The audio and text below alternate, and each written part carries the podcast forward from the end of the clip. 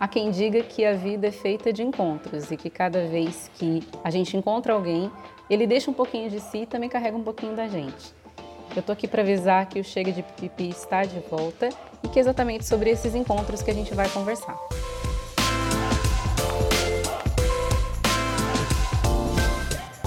Depois de muito pensar e de muito discutir comigo mesma e de muito me criticar se eu continuava ou não com esse espaço, eu percebi que toda vez que a gente tenta fazer algo que é diferente daquilo que a gente está acostumado, é, surgem alguns questionamentos do tipo: mas o que faz você pensar que você tem algo relevante para dizer?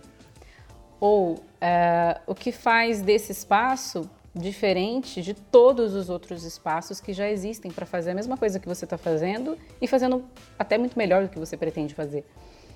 E eu cheguei à conclusão de que a diferença desse espaço para qualquer outro que já existe é que ele é feito por mim e que a minha história, aquilo que eu sou, aquilo que eu vivi, é, só eu posso decidir compartilhar ou não com as pessoas. E é por isso que essa segunda temporada retoma. Ela é um pouquinho mais curta, ela tem só cinco episódios. E a diferença é que eu vou trazer para frente das câmeras e para sentar nesse sofá comigo pessoas que são importantes para mim, que me inspiram, que me ajudam, é, que me ensinam e que quebram um pau comigo de vez em quando para me ajudar a construir quem eu sou.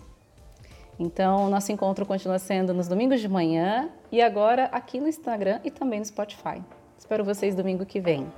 Um beijo, pessoal. Fiquem com Deus. Siga meus bons.